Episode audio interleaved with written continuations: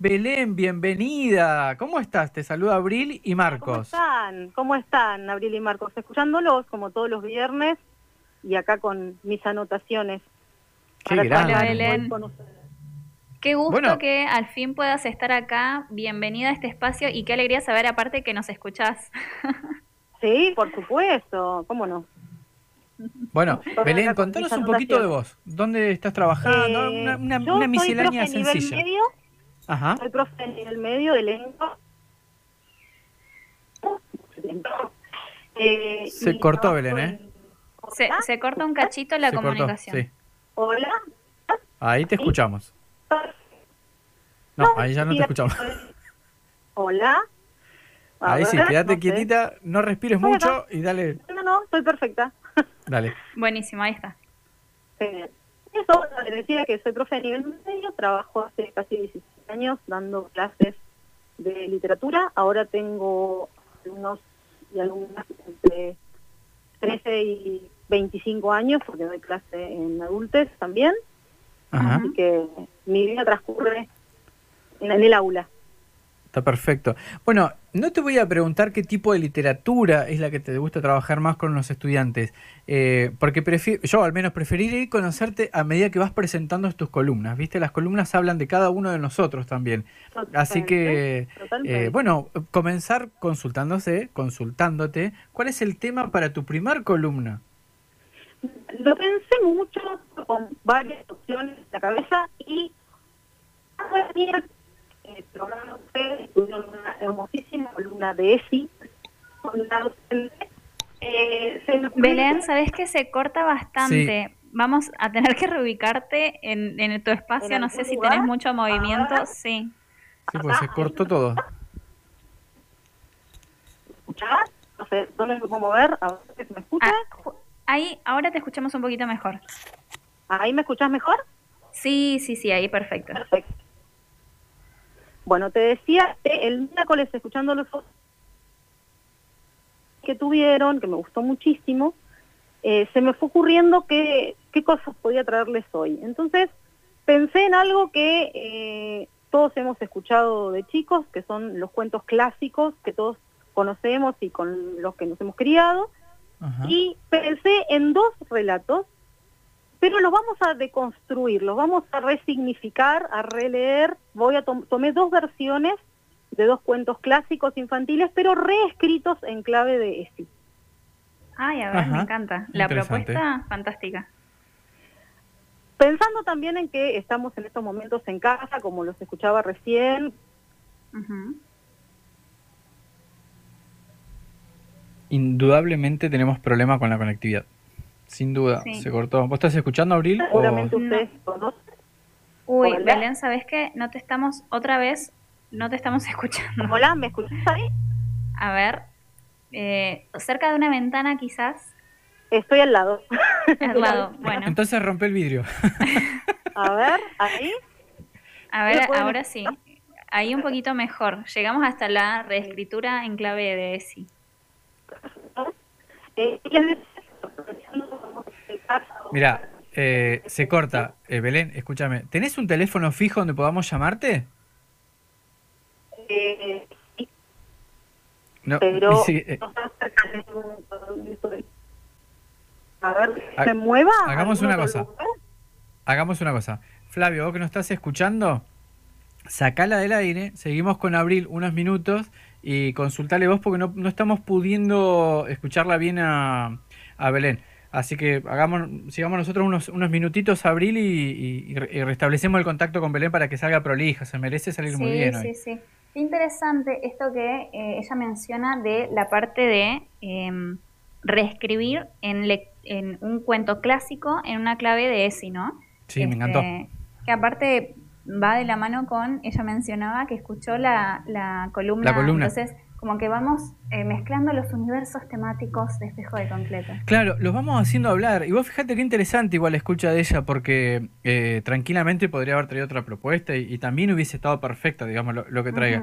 Pero esto de hacer hablar los temas a los entrevistados, eh, supongo que le llamaríamos intertextualidad, esto es lo que corresponde, o, o- claro. o- o di- o diálogos, no sé cuál sería el, término más, más preciso en el campo de la, de la lingüística o de la literatura, pero sí hacer hablar a los, eh, a los entrevistados y a los temas por sobre todas las cosas.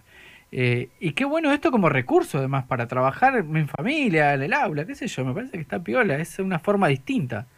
Sí, totalmente. Eh, también está bueno eh, mencionar que, como ella nos comentaba, es profe de docente de media, ¿no? Y estar trabajando, ya hablábamos con, por ejemplo, Dani, ella es docente de, mm, de, biología y nos contaba, y ella es docente de media, de literatura y aplica ESI. Y que además está trabajando hace muchos años. Sí, sí, ya la tenemos en línea. Belén, uh, ¿estás, nos, escuchás? Hola, ¿me escuchan ahora? Sí, Uy, perfecto. Ahora sí. Buenísimo. Lo, que estaba pasando, Belén, es que hablabas y de repente se perdía tu diálogo y aparecías como lo segundo y era muy difícil seguir la trama de tu, ah, relato, digamos. Bueno, acá, acá nos escuchamos entonces. Llegamos, nosotros lo que te decía Abril, hasta el relato que vos decías de eh, los cuentos clásicos adaptados con una mirada de ESI con un, o, pensado desde la ESI, digamos. Hasta ahí llegamos. Entonces traje dos que todos conocemos, pero están reescritos, ¿sí? En clave de... Podemos pensarlos en el aula a partir de los, de los ejes de, de la ESI, de los ejes de la ley, y seguramente ustedes los van a conocer porque son el cuento de la Bella Durmiente y el cuento de la Cenicienta. ¿Sí? ah, me encanta. Por todos nosotros. Sí. Pero vamos a pensarlos diferente. Entonces, el relato de la Cenicienta que les traigo es un, un libro escrito por una escritora de Barcelona.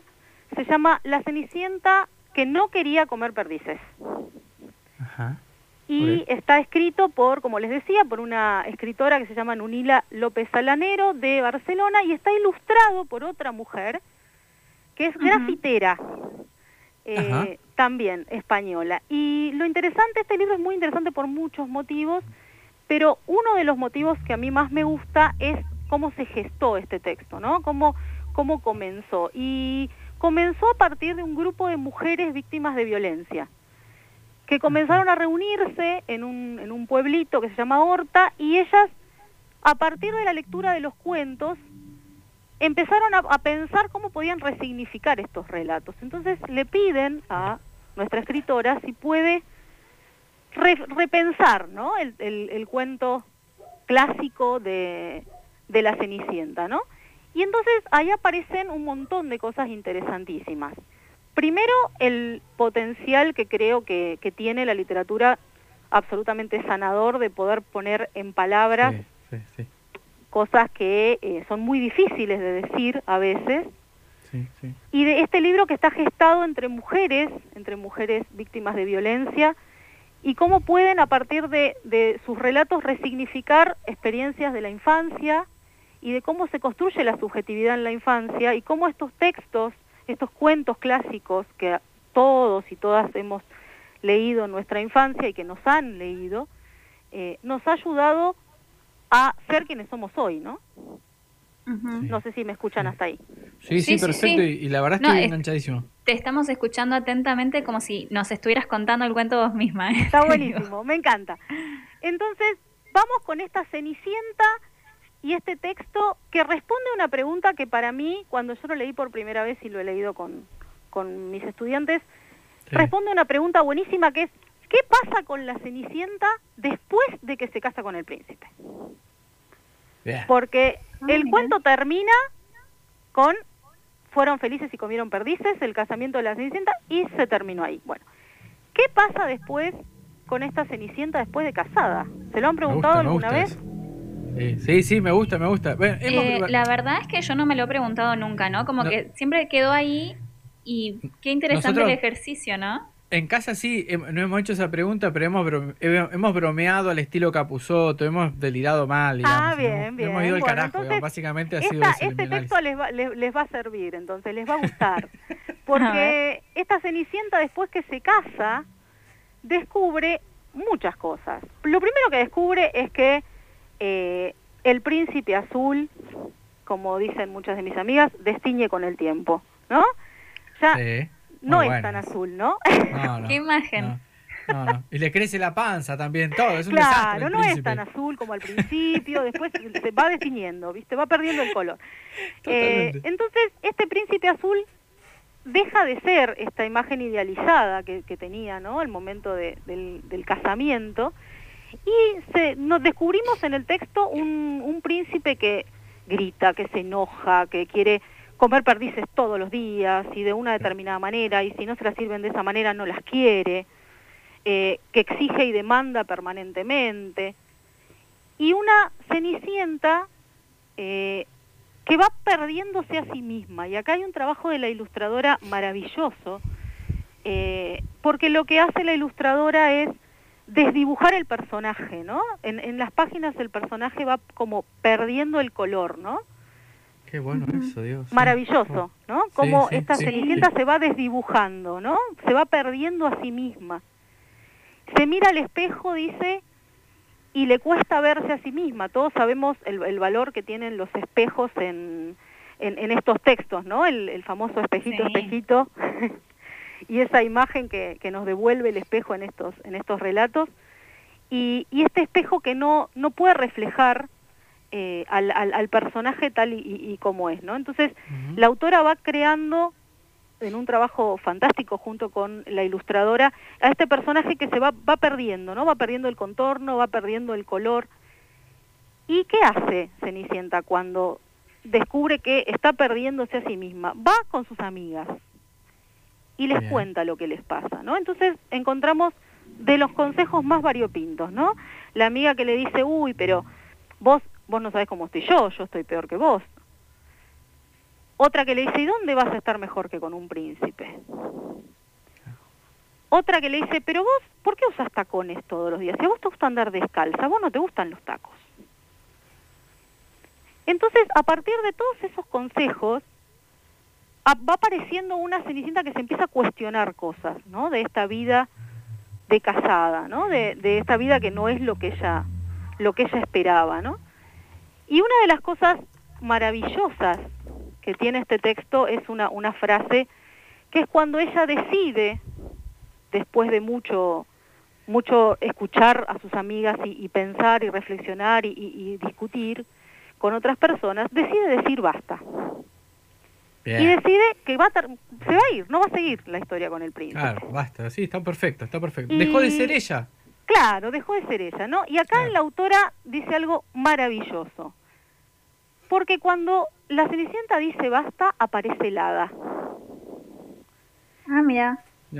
¿No? Y este hada que todos cuando leemos el cuento hace mucho tiempo, me imagino, ¿no? Cuando éramos chicas y chicos, todos decíamos, yo quiero un hada, ¿no? Que yo le pida algo y me lo dé. ¿No? Ese, hada capaz de todo, que te daba vestidos, que te daba zapatos. Que... Bueno, este hada, dice la autora, aparece cuando decimos basta. Y cuando el personaje dice basta, va cambiando hasta incluso su propio dibujo, ¿no? Va apareciendo el color, va apareciendo de nuevo el contorno. Ella dice que va descubriendo un, su cuerpo de manera mucho más libre y el elemento que utiliza la autora es la danza, ¿no? Y entonces aparece una cenicienta que baila pero ya no baila los valses eh, o, lo que se bailaba en el salón, ¿no? Esos bailes señoriales como, como lo hemos visto en los cuentos clásicos, sino que hace una danza mucho más libre y en donde la autora dice, en esta danza da igual que calces 42, que peses 90 kilos, que midas 1,92 o que tengas 80 años. Todo el mundo puede bailar igual, ¿no? Y entonces aparece una cenicienta que baila, ¿no? Una cenicienta que va recuperando su color, que aprende a quererse a sí misma y a querer a su cuerpo a través de, la danza. Una cenicienta que se va encontrando con otros personajes de otros relatos, como Blancanieves y la Bella Durmiente, que han pasado por lo mismo. Me encanta. es buenísimo. Está buenísimo, sí, claro. Aparte, eh, cuánta, eh, cuánta claridad es la imagen, ¿no? El trabajo de la ilustradora, con razón mencionaste, ¿no? No, eh, y, lo de Belén, porque Belén está transmitiendo algo que ella leyó y que vio, digamos, ¿no? Y lo está transmitiendo de tal manera que yo me voy imaginando todo el relato, me imagino, no sé, a Cenicienta charlando con Blancanieve, tomando una cerveza, y las dos mirándose diciendo, no puedo creer lo que hemos llegado, pero qué bueno que me libero de esto. Totalmente, esa es la imagen. O sea, fascinada con eso. Totalmente, ¿no? Es, es, es un grupo de mujeres que se reúne un poco eh, a lo, recuperando la gesta inicial, ¿no? De este libro que nació a partir de una reunión de mujeres que todas habían pasado por lo mismo, ¿no? Y lo poderoso que son esos encuentros, ¿no? Cuando somos capaces de, de poner en palabras con otros lo, lo que nos ha pasado, ¿no? Entonces, terminamos con una Cenicienta que baila, con una Cenicienta que se reúne con Blancanieves, con la Bella Durmiente, eh, que le enseña a los personajes hombres de los relatos a llorar. Les dice que, que está bien que lloren, ¿no? que es, eh, es, es, sanador y es necesario. Y aparece una Cenicienta llena de color eh, y con sus líneas plenas ¿no? en, el, en el dibujo. ¿no? Y lo más interesante es que estamos hablando de un cuento escrito para nivel primario, ¿no? De todas maneras, esto se puede trabajar perfectamente en nivel medio, ¿no? Eh, sí, sí, para, para mí da para trabajar para todos, ¿eh? Yo te escucho y por lo que vos transmitís, digo, para nosotros está perfecto esto. Y se puede trabajar además a partir de, eh, por eso quería recuperar un poco lo de la charla de miércoles, ¿no? Esta, eh, a partir de, de, la ESI, desde cualquiera de, los ejes ¿no? de, la, de la ley nacional, eh, se puede trabajar, puedo recuperar, por ejemplo, el eje, pensé ¿no? en, el eje de, los afectos, de la afectividad, de los vínculos, de cómo nos vinculamos con nosotros, con nuestro cuerpo, con los otros, con, ¿no? con eh, amigos, padres, pareja.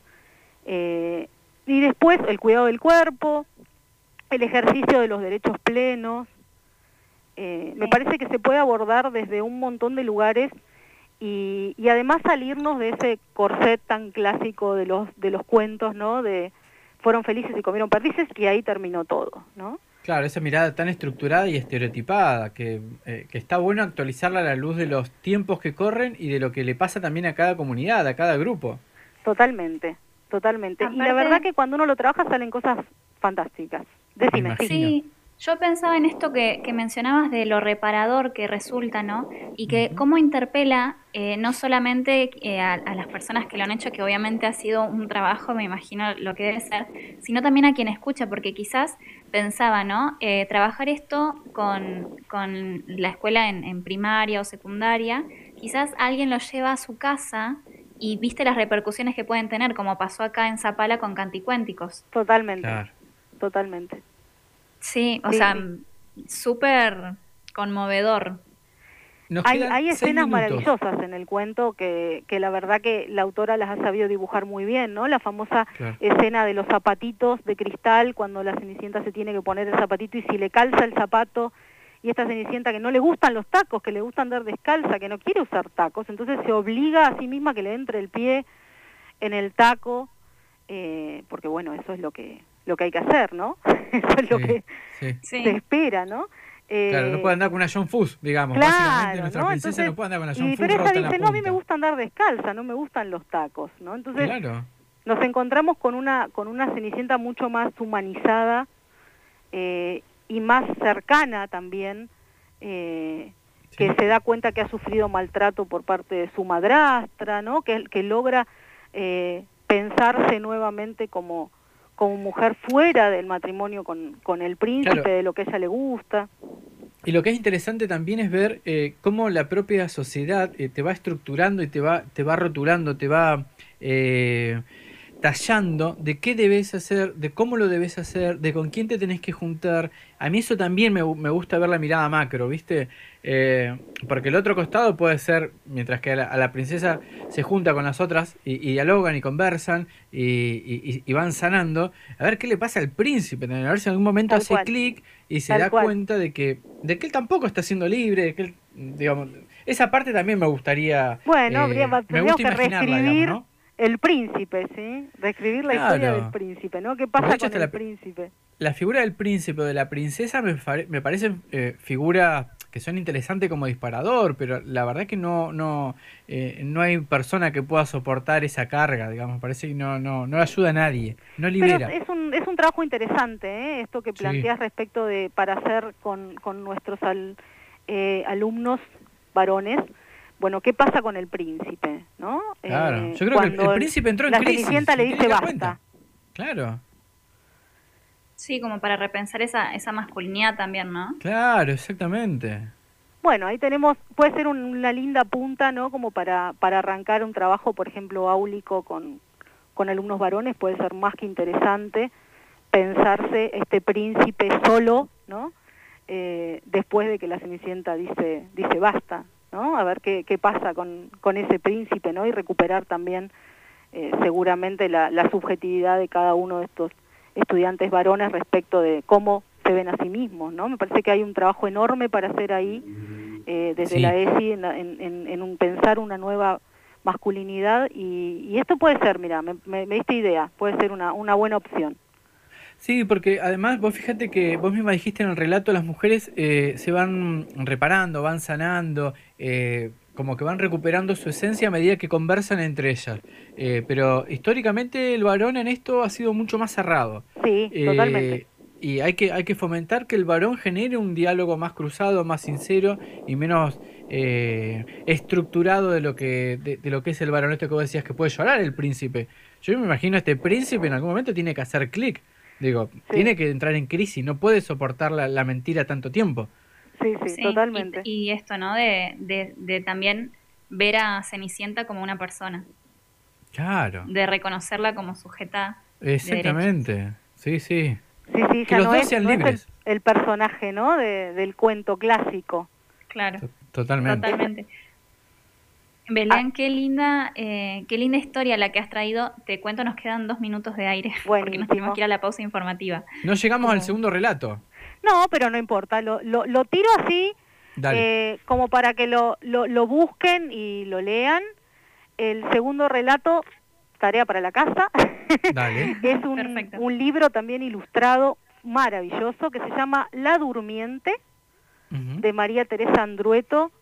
Eh, y, ilustrado por Advance del 2010, en donde se reescribe la historia de la Bella Durmiente.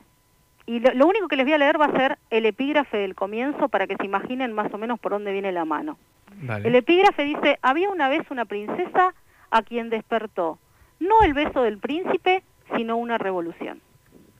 Ah, bueno. Ay, me, ah, encanta, me encanta, sí. Bueno, igual quédate con el abierto por las dudas. Queda, Re queda de tarea para la casa porque son eh, sumamente mm, eh, atrapantes las cosas y, aparte eh, de, una forma que, te termina interpelando mucho lo, que venís a traer, Belén. Así que gracias. No, por favor, gracias a ustedes y bueno, y a toda la audiencia que, está escuchando en este momento. Bueno, muy amable. Buen fin de semana, Belén, que estés bien. Igualmente para ustedes, chicos. Cuídense. Un abrazo y nos reencontramos en algún momento de espejo de concreto. Hasta luego. Hasta luego.